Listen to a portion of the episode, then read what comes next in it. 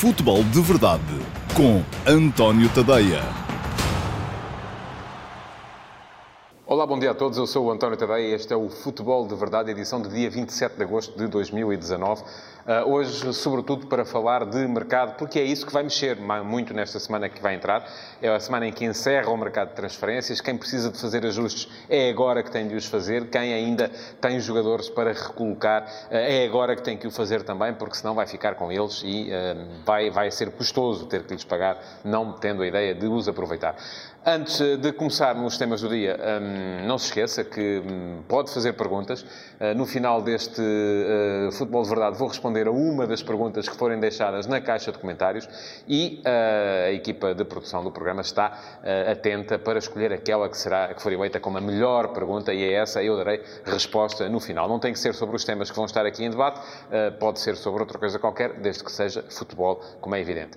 Antes ainda também de entrar nos temas do dia, só para vos dizer que uh, atingimos ontem as 200 mil page views em uh, ah, 18 dias do antoniotadeia.com, porque este projeto não é só o futebol de verdade. Alguns de vocês, se calhar, ainda não se aperceberam, mas o futebol de verdade é um uh, espaço de comentário diário, em vídeo, que é feito para já em direto no Facebook, vai passar a ser feito também em direto noutras plataformas muito em breve, mas que fica depois também no meu canal de YouTube, que pode subscrever que fica também no meu site, que é o antoniotadeia.com, onde convém que vá dar uma vista de olhos, porque há muita coisa para ler.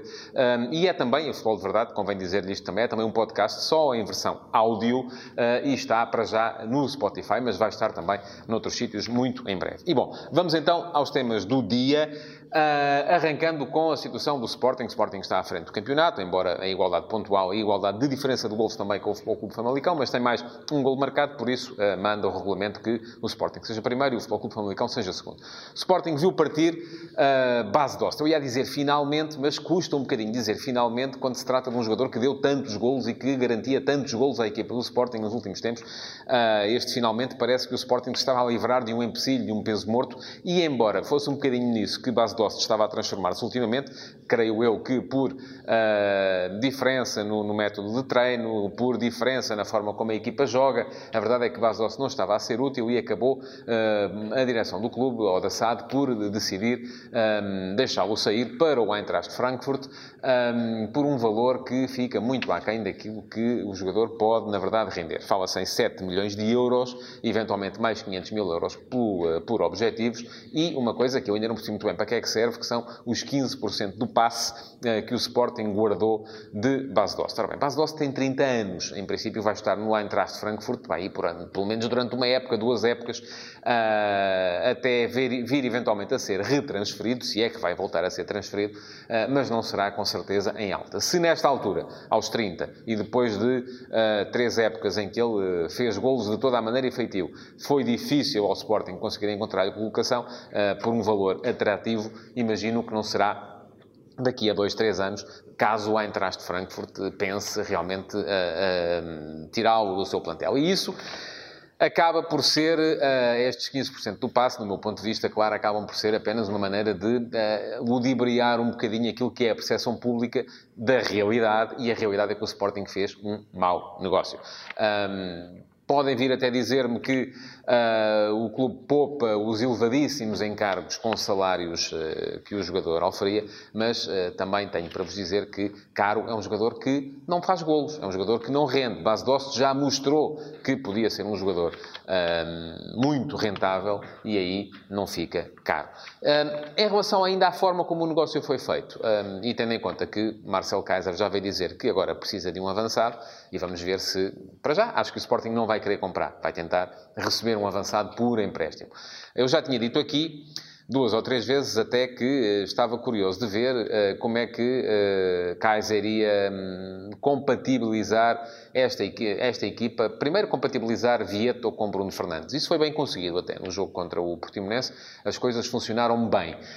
depois, perceber como é que ele vai montar os três da frente. Porque se ele vem para o Sporting por ser um representante daquilo que é a escola holandesa, se, uh, por ter sido o homem que lançou grande parte dos jogadores que levaram o Ajax uh, até às meias finais da Liga dos Campeões na época passada, uh, fico curioso de ver por que razão é que o Sporting não aposta numa frente de ataque mais móvel como era a do Ajax na época passada. Eu já o disse aqui noutra ocasião. David Neres uh, Tadic e Ziyech, às vezes Dolberg, eram os quatro jogadores que uh, estavam no trio de ataque do, do Ajax, iam alternando. Uh, um telar, já veterano e um tal jogador de morfologia mais ou menos semelhante à de base Dost, era um jogador que entrava muito raramente e quase sempre no final dos jogos. Um, poucas vezes foi, foi titular. O Ajax tinha uma frente de ataque mais móvel e se exige, uh, na verdade, uma rotina diferente, uma forma diferente de encarar o jogo ofensivo, uh, mas parece que Kaiser não queria base Dost, mas, queria, mas vai querer um avançado semelhante a base Dost. E esse não é com 7 milhões de euros, com certeza, que o Sporting o vai buscar, porque eles não existem por esse valor no mercado e, além disso, também, uh, com certeza que o Sporting vai tentar obter esse jogador por empréstimo, veremos de quem. Os empréstimos são, aliás, a forma que a maior parte dos clubes tem de, uh, quando não têm muito dinheiro, tem de uh, resolver as questões de mercado nesta ponta final da, da, da, janela, enquanto a janela ainda está aberta. Não só uh, para colocarem a jogar os jogadores que, que vêm mais dificuldade em pôr a jogar no seu, no seu efetivo, mas também para irem buscar os jogadores que eventualmente os clubes mais poderosos não venham a, a utilizar e também precisem naturalmente de, de, de os colocar a jogar no outro lado. Aliás, Fala-se uh, hoje também, e já vou sair do Sporting, na possibilidade de Giovanni ser eventualmente emprestado ao Saint-Étienne. Um, eu, francamente, também me parece uh, duvidoso que Giovanni, que ainda na época passada deu tantas provas de ser um jogador útil, é um jogador diferente, um extremo diferente dos outros que o Sporting tem, forte no 1 um para 1, um, uh, com golo, mas aparentemente não entra também muito nos planos do, do treinador. É verdade que Rafinha está a fazer um início de época uh, extraordinário, que Vieto vai ter que ser arrumado, com certeza, na outra ponta, no lado esquerdo, um, ehm, que ainda há a Cunha, que eventualmente, uh, se não jogar como lateral, vai ter que aparecer a jogar mais à frente. Há Camacho, de quem ainda não se viu rigorosamente nada, mas me parece que dificilmente será superior, essa é a minha, o meu ponto de vista, àquilo que Giovanni já mostrou e que poderia vir a mostrar. Importante para o Sporting é, no fundo, fazer uma operação semelhante àquela que o Futebol do Porto fez agora com Diogo Queiroz e, um, e que uh, garante que uh, não há uh, a possibilidade do jogador desaparecer sem uh, a possibilidade do Sporting o vir a resgatar. isto é, fazer um empréstimo sem opção de compra. Porque parece muito perigoso deixar libertar um jogador que é uma das promessas, das poucas que ainda resta da formação do Sporting, sair com a possibilidade de, de, não haver a hipótese de o resgatar de volta. Ora bem, foi isso que o Porto fez, por exemplo, com Diogo Queiroz. O Porto tem um excesso também dificilmente explicável de defesas centrais.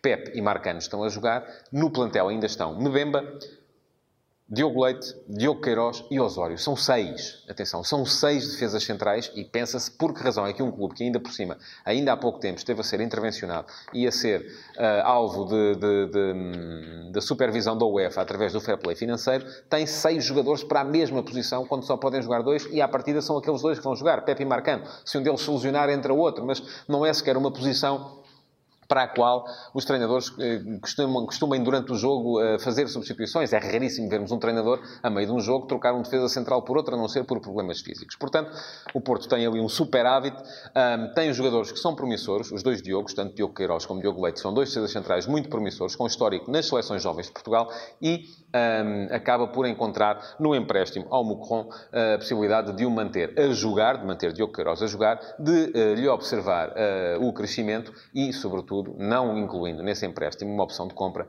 acaba também por uh, garantir que, se ele de repente se mostrar melhor do que a encomenda, pode sempre resgatá-lo no final desta temporada. E isso é bom. Não espero, de resto, que o Porto se mexa muito mais no mercado nesta, nesta ponta final da, da, da janela. Porquê?